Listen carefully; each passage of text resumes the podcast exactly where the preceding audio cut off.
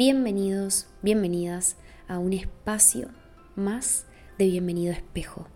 Mi nombre es Lucía y tengo la intención de compartirte herramientas, reflexiones, ideas, miradas que te ayuden a profundizar en tu autoconocimiento, mejorar tus relaciones, mejorar tu vida.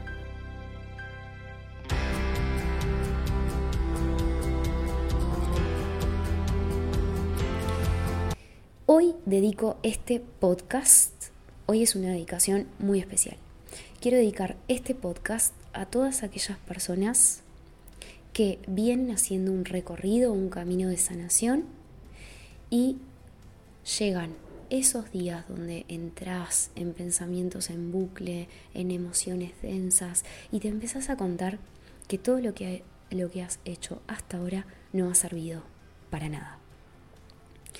Quiero que entendamos juntos cómo funciona nuestra mente, qué es lo que pasa durante aquellas semanas donde pareciera que todo ese recorrido, todo ese trabajo interior que venimos haciendo, después de horas de constelaciones, después de horas meditando, en mi caso, Vipassana, por ejemplo, después de horas, pareciera que empezamos a, a, a entrar en esas etapas de mucha ansiedad, donde no le vemos salida, donde pensamos que todo lo que hemos hecho hasta ahora no tiene sentido alguno.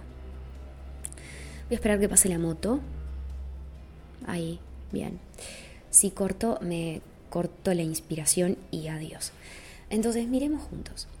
¿Cómo funciona nuestra mente? ¿Cómo es posible que vengamos hace años transitando un caminito y caigamos en estos pozos? Estos pozos, porque son pozos.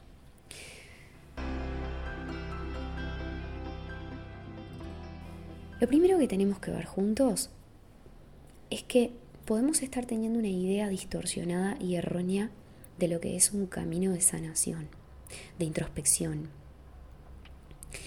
Si creemos que es lineal, ya estamos empezando a caminar con el pie izquierdo.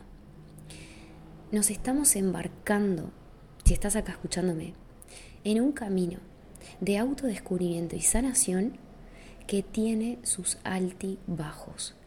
Tenemos que empezar a darle lugar a estas etapas donde conectamos con estas semanas de bajón, por así decirlo.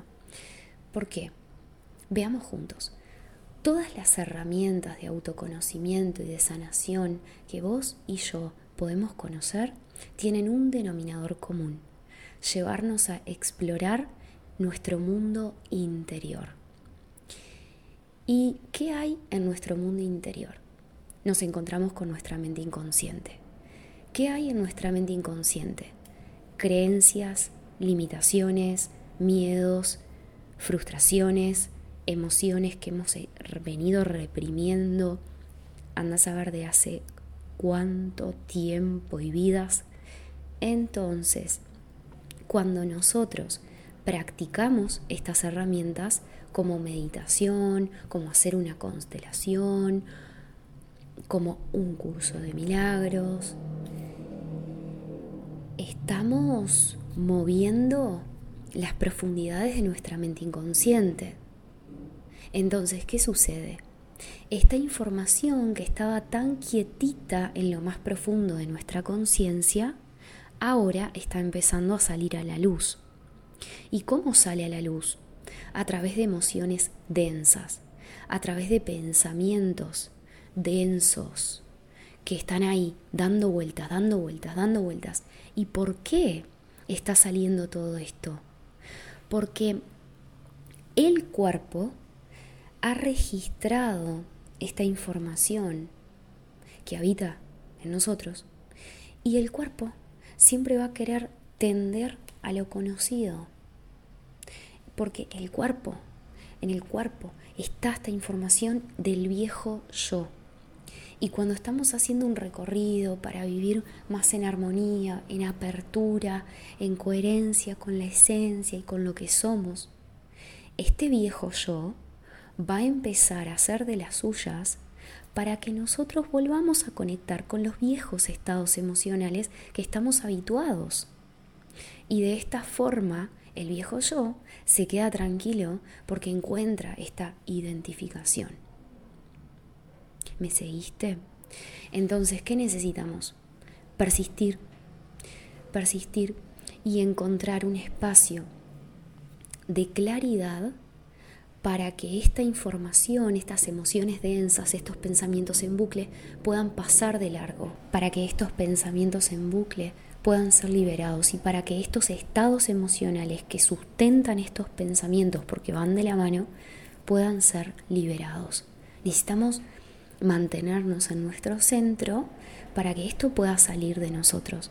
Imagínate como si fuese un volcán y cuando va a explotar la lava del volcán le ponemos la tapa.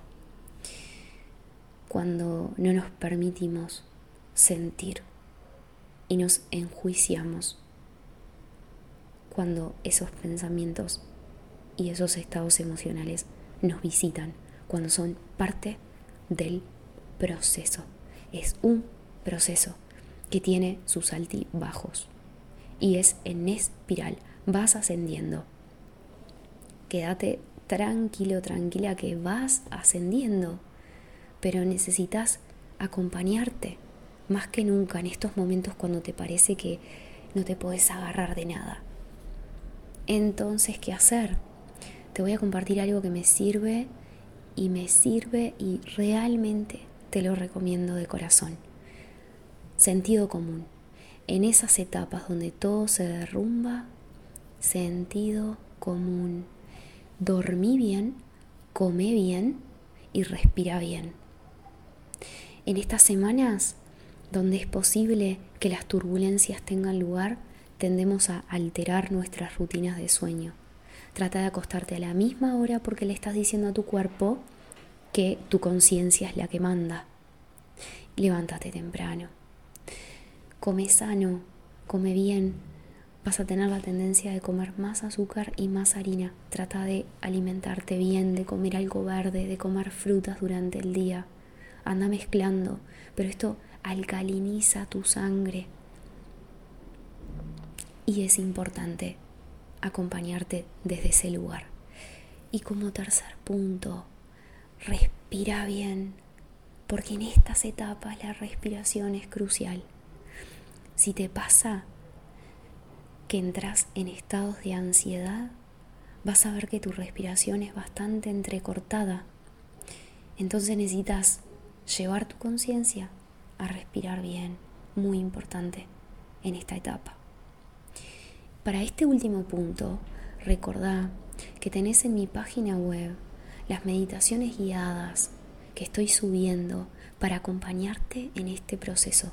Entrás www.luciagarcia.com.uy sección meditaciones y ahí vas a encontrar meditaciones guiadas donde te acompaño a entrar en estos estados para tener un poquito de paz, de claridad, respirar bien. Muy importante acompañarte desde ese lugar. Así que como dice un amigo, luz, fuerza, amor. Confía confía, confía.